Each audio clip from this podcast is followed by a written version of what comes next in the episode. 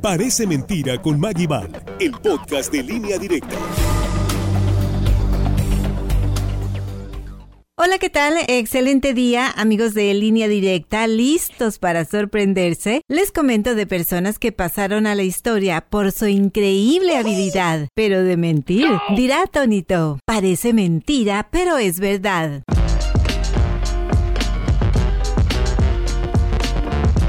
Si a las personas les creciera la nariz cuando mienten como Pinocho, muy fácil nos daríamos cuenta si no dicen la verdad. Hay quienes tienen esa astucia de enredar a las personas que convencen a cualquiera. Vender es un arte. No es fácil ofrecer un servicio o producto y que te lo compren sin dudar un segundo. Pero ¿a quién se le ocurre comercializar el símbolo de París? Es decir, el monumento más visitado del mundo. Les presento a genios de la estafa.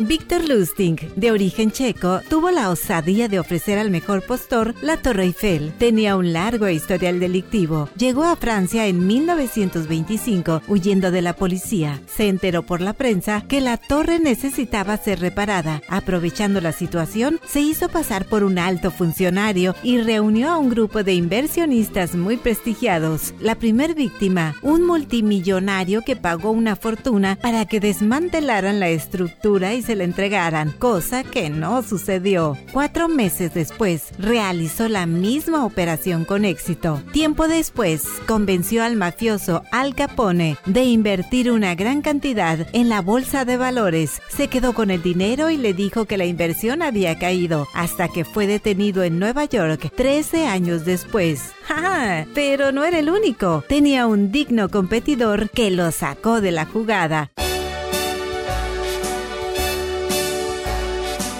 George Parker se hizo pasar por dueño de legendarios monumentos de Nueva York. Vendió, créalo, la Estatua de la Libertad a turistas ingenuos, pero también el puente de Brooklyn. Parece mentira, pero es verdad. Lo hizo dos veces, pero a la semana, durante varios años. En total, 4.500 crédulos y codiciosos adinerados. ¿Pero qué cree? Tampoco se salvó el Museo Metropolitano de Arte, el Madison Square Garden. Convencía a sus víctimas de que tenía los títulos de propiedad. Amasó una fortuna. Hizo esto por 45 años. De ahí la frase, si te crees eso, tengo un puente que venderte. A los 68 de edad fue condenado a cadena perpetua, donde compartía sus secretos con los reclusos. Se ganó el título del mayor estafador del siglo XX.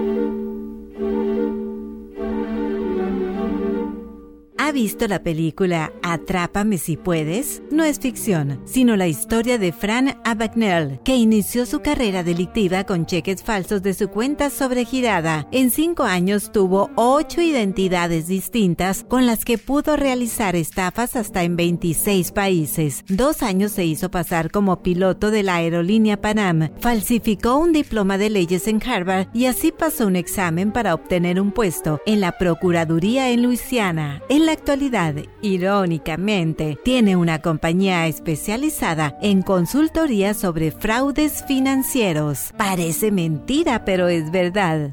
Soy Maggie gracias por escuchar y si gusta ya lo sabe, espéreme ahí hasta el próximo sábado. Buen día.